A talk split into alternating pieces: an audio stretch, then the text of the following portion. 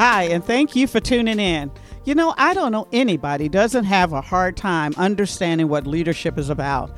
It has changed in the 21st century, and because it has changed, you know, there's not a lot of information out there that pulls it all together so that you have the steps you need to be the best leader that you can. Leadership is all about influence, and this podcast is about helping you understand how to influence others and to build the collaborative team that provides you the inclusive, high performing workplace that you are looking for. Whether this is the first job you've had as a leader, whether you're an individual contributor, or you've been in leadership for 30 years, there is something for you on this particular podcast. It's called Remarkable Leadership Lessons, shared by Denise Cooper and her friends.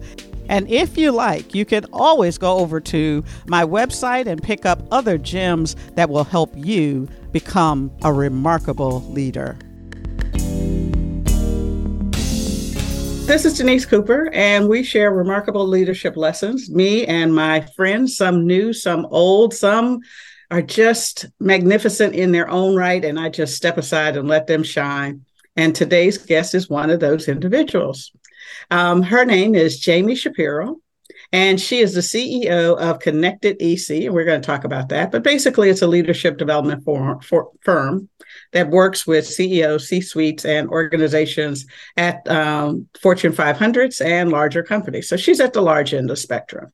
Along with being a CEO coach, Jamie is a leader in positive organizational psychology, and she has a book, uh, best-selling author, as a matter of fact, brilliant. Be the leader who shines brightly without burning out. So here's my question to you as we talk today. We all have some wonderful stories on how we've overcome things. We have wonderful stories of when we got stuck. We have wonderful stories in our head. And, and if we're sitting around having cocktails or a Coke, things that helped us get through that. What is it that helps you when change is in front of you, when it seems like you've been working something so long and the end is not there? How do you keep your vitality fresh? How do you keep yourself fresh?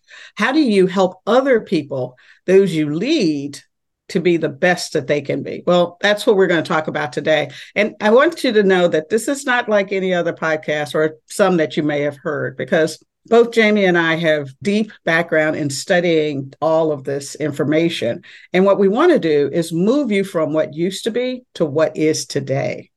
So if you're looking to listen to what is today, what we know about leading, and that what you probably learned before is not what is um, the most relevant or the best way to lead given the times that we're in. Today's podcast is for you.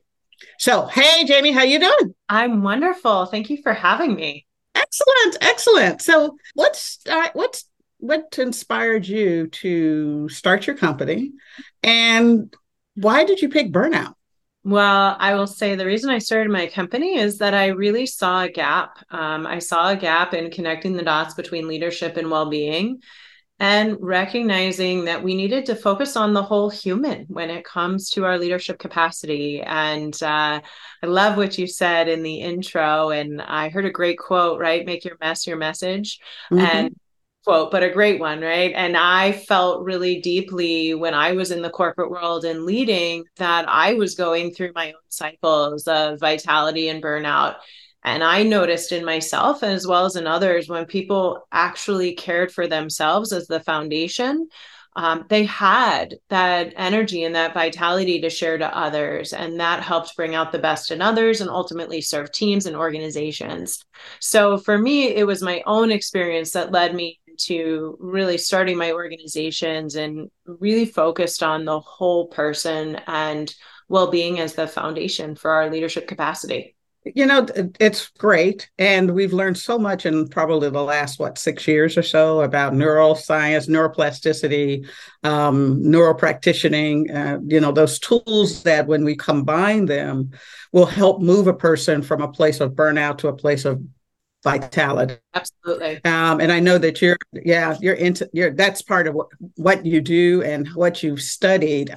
So when you were going through your journey and found yourself kind of at that low point of being burnout, burn up, and fed up, what were the signs that made you go from a person who is i can take anything i can do anything i can get it done because you're a high achiever to wait a minute this isn't working i got to do something different Great question. Um, and I'd love to connect the dots around the science too, because I didn't know then what I know now about mm-hmm. talking about the science and the neuroplasticity. So I didn't have all those tools when I was going through it. Yeah. The signs for me were, were really about, you know, how I was showing up outside of work. So I felt like a little bit like the duck, you know, I, I'm great uh, on the surface, I'm holding it together. Underneath, I'm paddling as hard as I can and that meant when i went home i you know i i say people were getting what was left of me not the best of me. And that was really hard because i felt unfulfilled because of that. So i think the first indicator was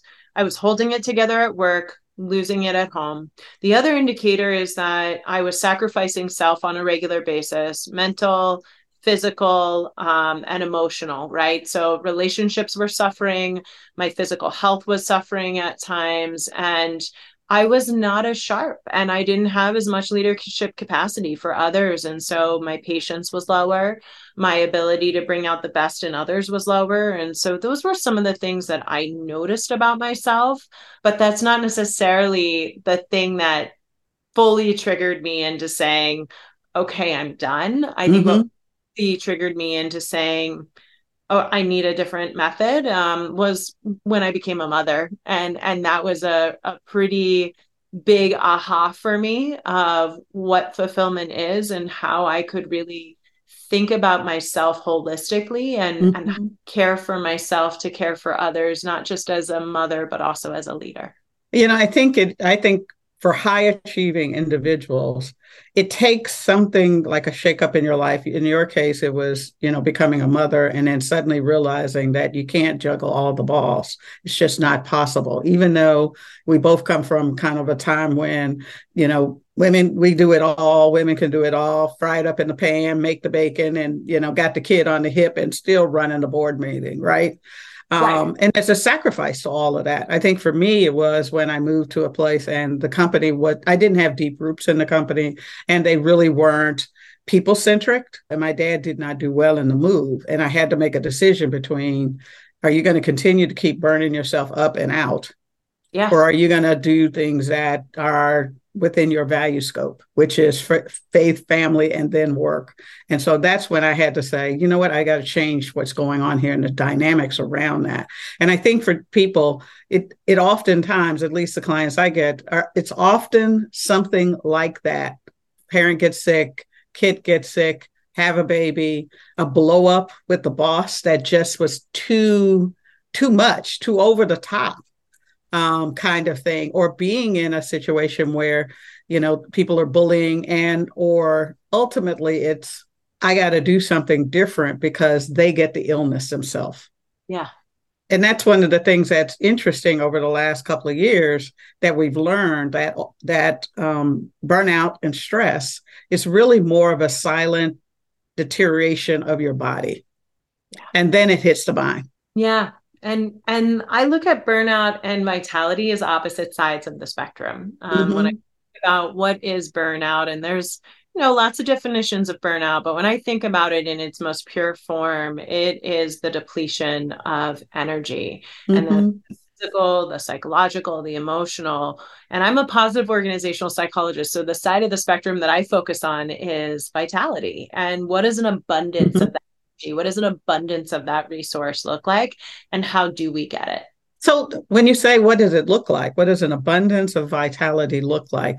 What would be signs that you know if you in one of your companies that you work with, or you walked into a company and you said, Oh, I'm looking to see where they are on, you said it's a spectrum from burnout to vitality. What are things that you look for? I look for leadership capacity. We know that vitality actually leads to leadership behaviors like curiosity, engagement, inclusion, because we need resources for self in order to have resources for others. Mm-hmm. One um, really interesting things I look a lot at is positive relational energy and how leaders are transferring that positive relational energy to others. So we know that positive relational energy to transfer it, there, there are specific behaviors, right?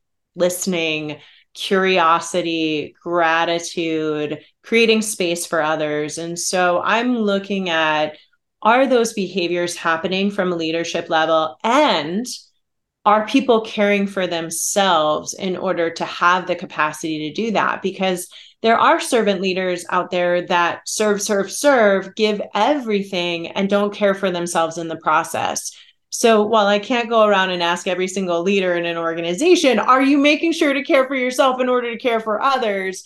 I am looking for those behaviors and then following up to make sure that it isn't servant leadership in the face of not caring for self. Yeah, yeah, yeah. It's interesting because there's two things you said that was very interesting to me. One is oftentimes people hear the top line of what servant leadership looks like and don't go very deep in it and they yeah. think that it truly is oh i got to do everything for everyone else. And they often have very weak boundaries. They they they don't know how to help make decisions That oftentimes they don't even take the, the mantle of it. They say well you you make the decision on how this is going to be and that's really not very good because without context people are more likely to make a mistake or to do it or perform suboptimally because their vision of what's happening and your vision of what needs to happen are often two different things. Have you found that? Yes, and I I think that oftentimes our definitions of leadership are so focused on others, we forget to talk about how do you have to focus on yourself? How do you have to develop yourself? How do you have to create those boundaries in order to lead others effectively?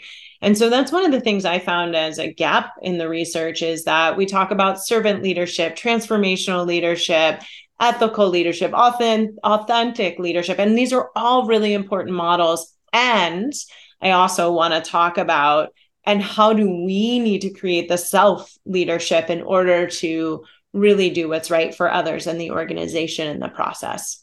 Yeah, it's it is how are you growing and learning not just about the expertise or the content but yeah. personally applying the things that you're learning in this process here absolutely. The other thing i wanted to talk about is this idea of energy because there's you know people have different ideas of what energy exchange is and some folks are going to say oh that's that woo woo stuff. Mm-hmm. um, other people if they're further along on the spectrum of science then they'll understand that what what happens is is there is an exchange of energy. Everything emits energy etc but as you're walking through the organization or working with a leader how do you know when their energy is depleted? Because people are really good at hiding. Yes. Well, that's the joy of being an executive coach. I get um, the opportunity to work with people as human beings and mm. how they're actually doing. So, yes, you know, we study a lot in my field around what we call emotional labor, right? I'm displaying something that is different from how I actually am feeling on the inside. And that is part of leadership. And leadership has a lot of paradoxes, right? We tell leaders to be authentic, but we tell leaders that emotions are contagious. And so we see leaders showing up every single day with emotional labor because it's part of being in leadership. Mm-hmm, mm-hmm. So I get the real, real. Um, and that to me is a gift of the work I get to do. And being able to have those honest conversations with people around, yes, I know how you're showing up for the organization, for others. How are you doing? Mm-hmm. How are you making sure that you have the energy you need? And when I work with a client, I focus on all aspects of their life, not just how they're showing up in leadership. I want to know how are they showing up at home? How are they showing up in the areas that matter to them? because if I'm coaching a leader and they're showing up awesome at work and failing at home, I have failed as an executive coach in my mind. One last question on this, um, because we still have one foot in the old paradigm of leaders don't need help, you know, pull yourself up by the bootstrap, etc. And then trying to move people to this paradigm of yes, you do need a network of people who are going to help you. In particular, someone who's going to really cause you to look at yourself because we do have a society that pretty much either makes you too intrinsically focused, too me focused, or too other focused. Yeah. really isn't a good balance in terms of of how do I have both of those without being, you know, an a-hole or or overworking myself and giving away too much.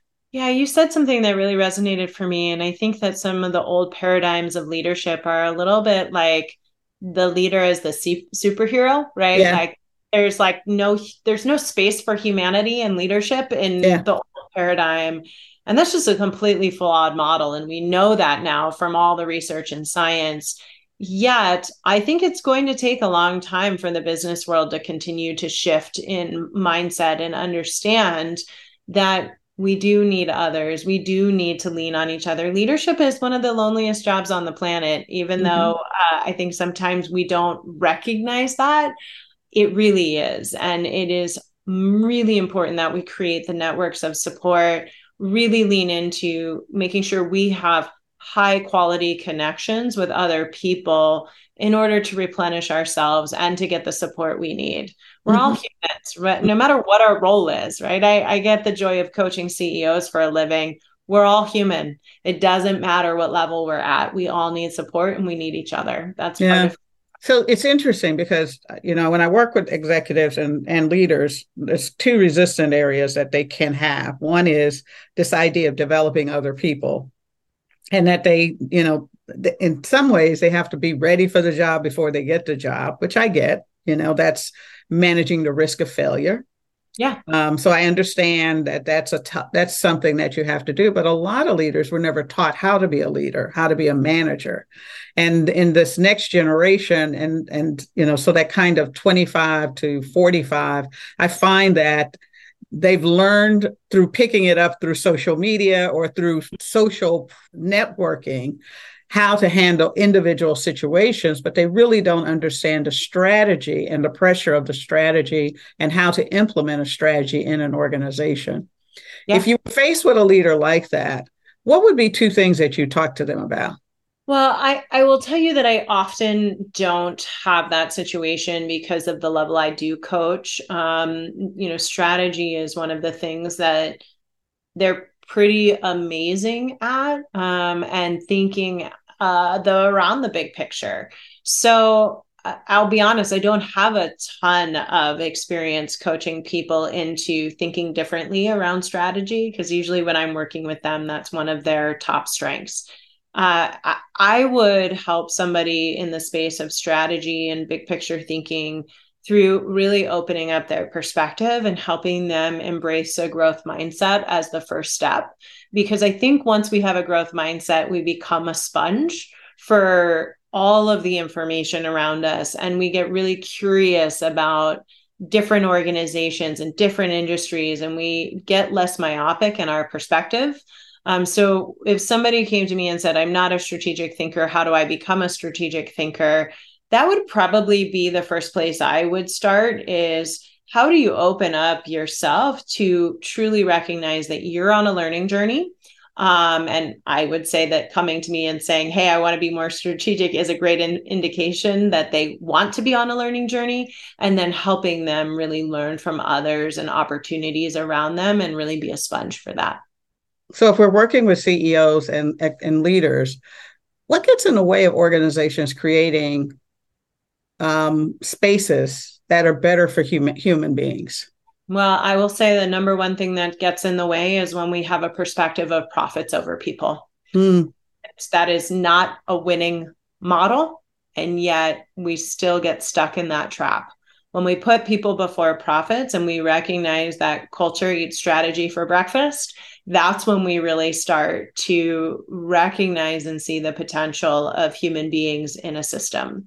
And so that's probably the first thing that I would say is that if you care for people, if you create the right culture in an organization, you can accomplish the business goals. But if all you're focused on is the stock price or the bottom line, and that's what you're driving people towards every single day without caring for them and caring for the organizational culture, that's where I see organizations take the wrong turn over and over again how do you create that balance because both of them are important um, and and uh, you know ceos or c-suite i won't even say ceos but c-suite are won't just exclusively make it for CEOs. C suite. They are, you know, graded on, judged by, paid by moving the numbers. And so it's easy to become myopic when every investor call, every board meeting every you know i know. uh, is focused on uh, what what this quarter looked like versus last quarter versus year over year. And they take that out of that room particularly if they've been if they've had bad news or or disappointing news to deliver. And that goes you know it goes back into the organization. So how would how do leaders balance people and profits to create yeah. what it is that they need well, I think, you know, it starts with having a strategy that encompasses the culture and mm-hmm. recognizing that, yes, we can have a strategy. Yes, we have to focus on the quarter. Yes, we have to focus on the financial performance, of course. And we have to focus on the culture in order to accomplish that. So I think it's prioritizing both of those things. Mm-hmm. I often say that leadership is a, a battle between our short term and long term self. And I think that's really true in public companies. And if we get completely absorbed with the quarter, completely absorbed with the short term goals or the day to day without looking at the long term and how we're going to accomplish what we're really trying to accomplish, our mission, our vision, our core values, then unfortunately you lose sight of those things. So it is intentionality, mm-hmm. it is living it every single day, it's role modeling it from the top, and it's really putting it in our strategic priorities and saying this matters to us. Um, and really, I believe that when we do that, we capture the hearts and and the minds of the people that are in that organization because they know that not only are we trying to achieve goals together, we're doing it while caring for the entire culture in the process. So it is a yes and, and um, my orientation is always if we focus on the people, the profits will follow. That's really great. So, what would they do different if they actually were balancing people and profits? Yeah, and there there are a couple of different things to think about. Number one, when we're thinking about culture, mm-hmm. I think it's really important to think about how do we care for our organizational culture through the behaviors that we believe are foundational to living our potential. Um, so that's one thing is identifying our mission, our vision, our core values, and what are the behaviors that we expect and how do we reward for those behaviors? So that's on the cultural side.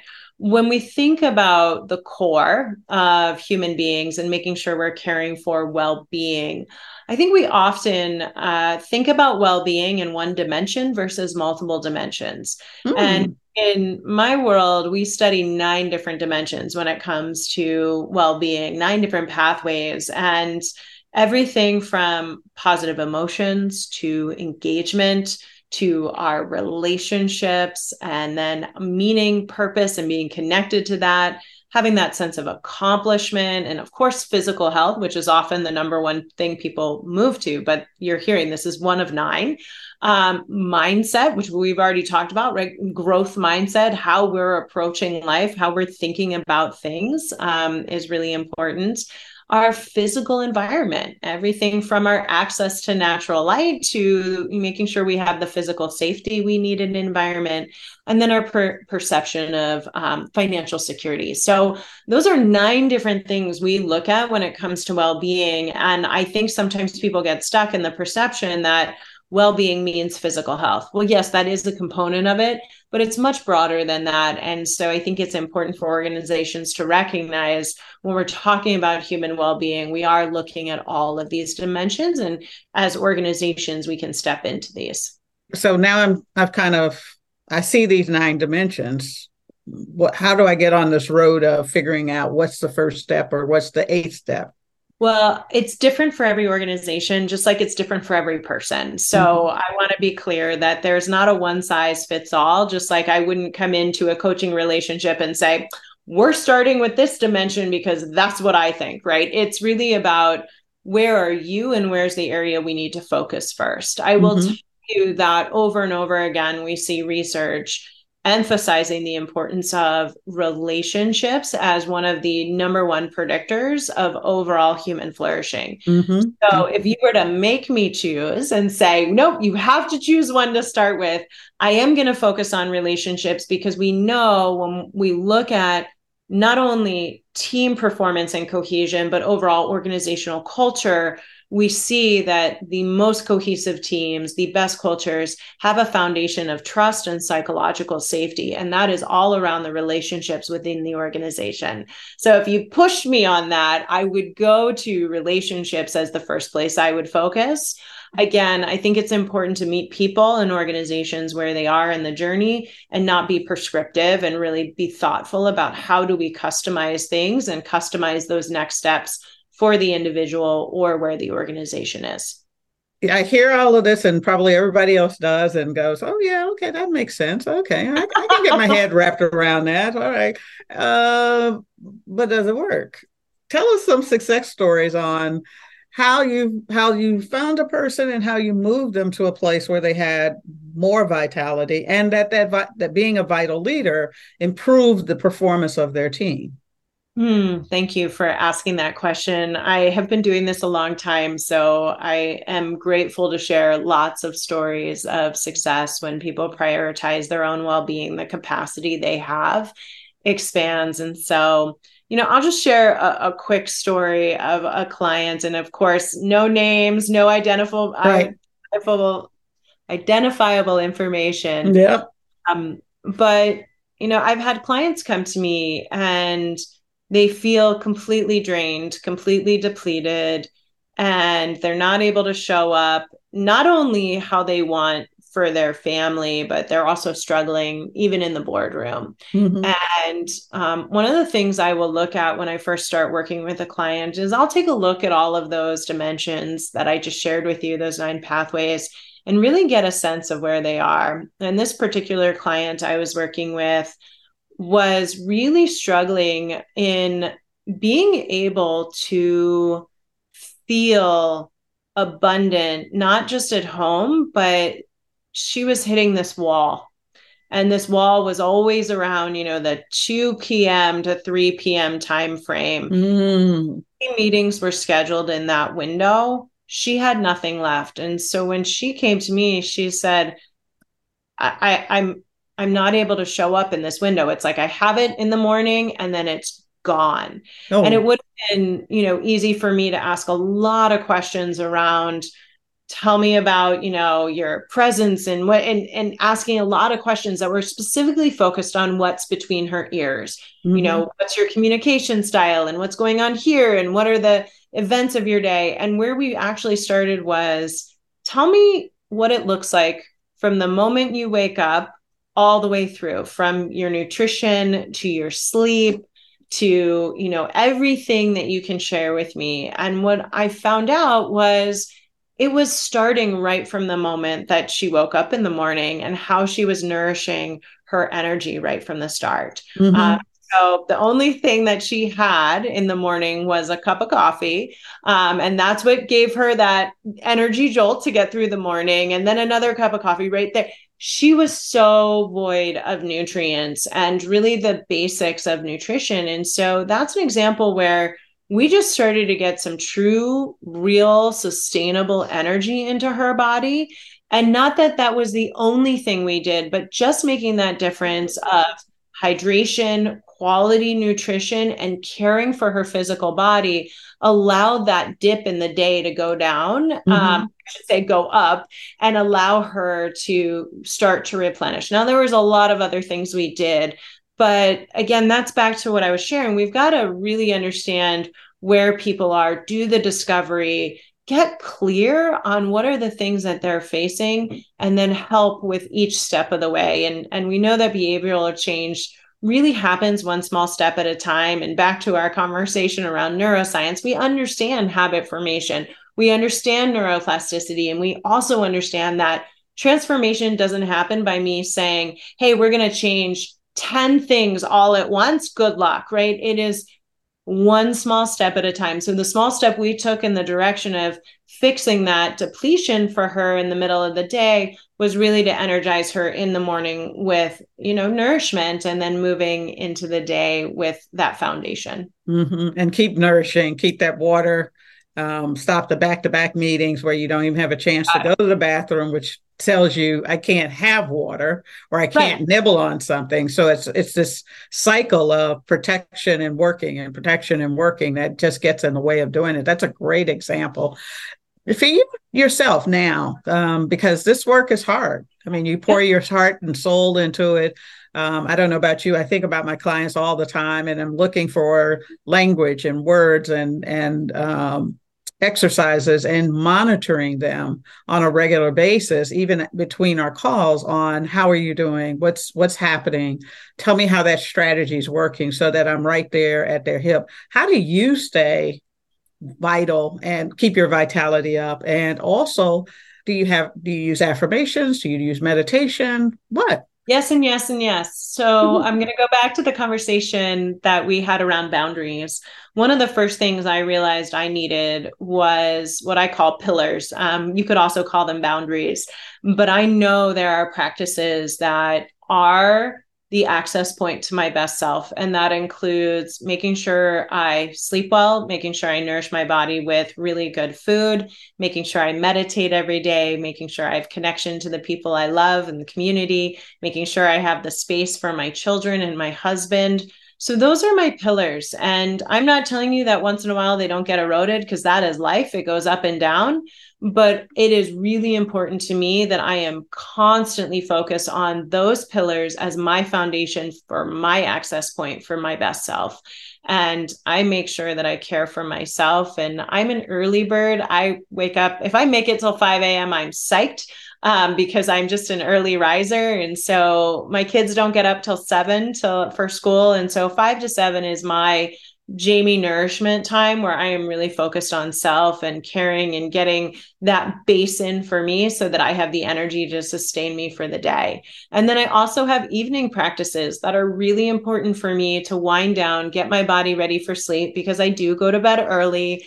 Um, I'm very thoughtful about, you know, number one, I do travel quite a bit, but when I'm home, I we have dinner as a family, which is really important time for me. I make sure I have quality times with my kids in the evening. And then I go through those practices I need, like taking an Epsom salt bath in the evenings to wind myself down and get ready for bed. I'm not on email. I'm really conscious of making sure my brain knows it's time for bed. And so those are some of the practices that I live every single day. Obviously, being on the road every week, there are challenges there, but I'm really thoughtful about how can I make sure that I'm not eroding those pillars too much while I'm on the road. And so I have things like a backpack full of snacks that I keep with me all the time. So I always have access to, you know, quality food, even when I'm traveling. How do you get a CEO to shut down that whole idea of emails? I mean, that is probably the toughest thing that I have to deal with on them. And I, I have a couple secrets that I, I'll share with you afterwards, but I think it is because a lot of them are, you know, shoot off this email you know, because it was a brain fart. yeah.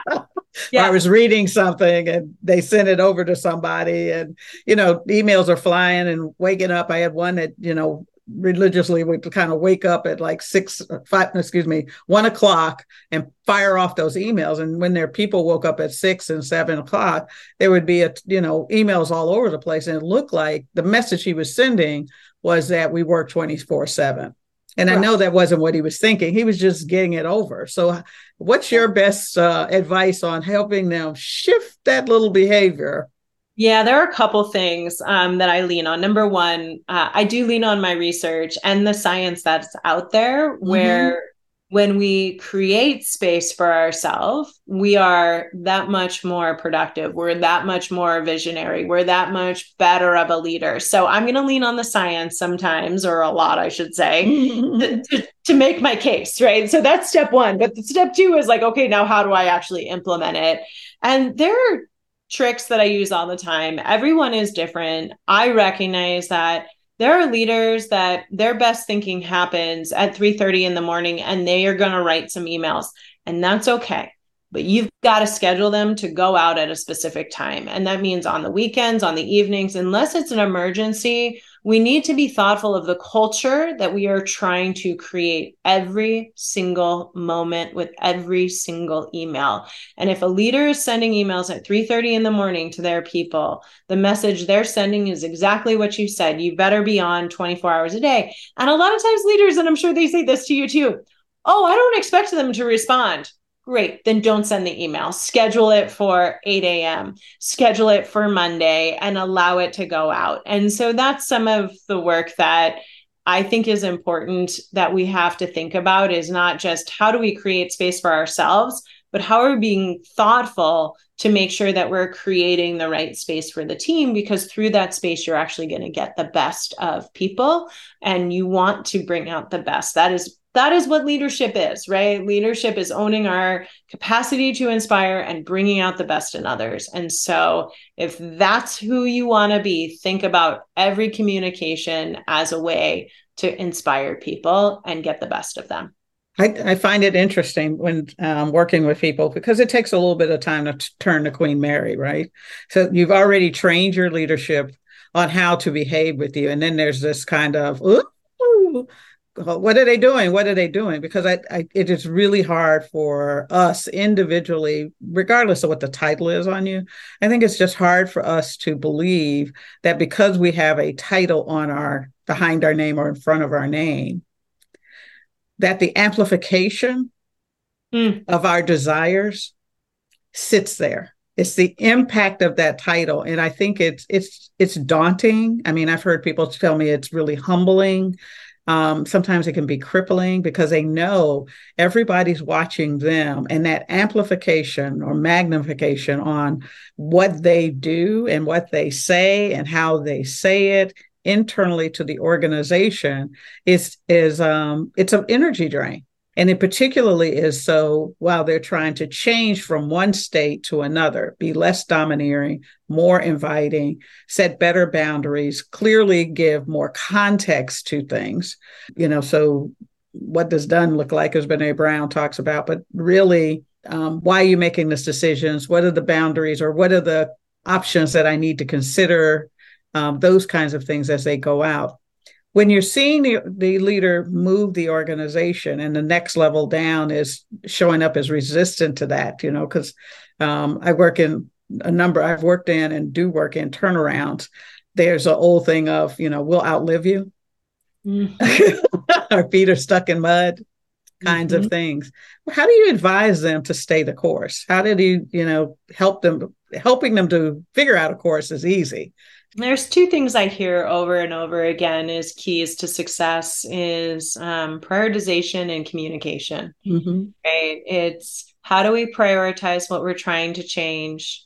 How do we communicate it effectively? And I'm sure you've heard communicate, communicate, communicate, communicate, communicate, communicate, right? Like, and we have to communicate. And then we also have to be willing to measure and reward what we're looking for. Mm-hmm. And too often i think organizations say okay i've got the prioritization right right? We can start at the top. We got the vision we got the mission we got the strategy the objectives the goals. We've prioritized everything. We've communicated it. And we know culture is important. We know all these things are important. Um, but we're rewarding for something totally different than what yep. we are actually saying in every single one of those areas. Mm-hmm.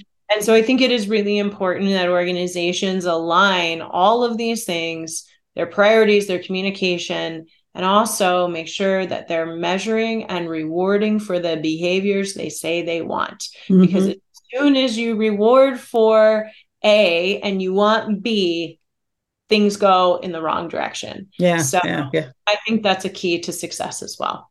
Yeah, I, it's so true what you just said because I've seen where we, everybody's got the beautiful placards. It's in the handbook. It's, you know, on the desk. They've got swag bags with all of these things on here. And in the end, you say feedback is important and you only give feedback once a year.